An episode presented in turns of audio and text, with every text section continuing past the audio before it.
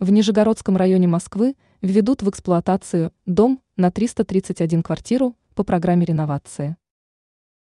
Даже в начале текущего года городские строительные операторы не сбавляют темпов строительства, и участники программы реновации начнут получать квартиры уже с января. Январь еще будет являться переходным периодом к новому подходу реализации программы, когда многие процессы будут максимально оптимизированы. Ключевые решения будут приняты в ближайшее время на совещании правительства столицы с профильными организациями. Как информирует агентство «Москва», дом из двух секций будет введен в эксплуатацию уже в ближайшее время. В нем будет свыше 330 квартир, общая площадь которых составит более 31 тысячи метров. КВ.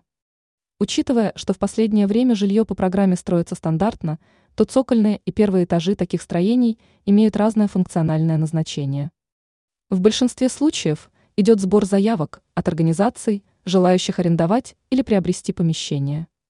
Затем весь список выставляется на голосование жителям. Ранее мы уже сообщали, что первый этап программы реновации завершен уже в 41 районе столицы.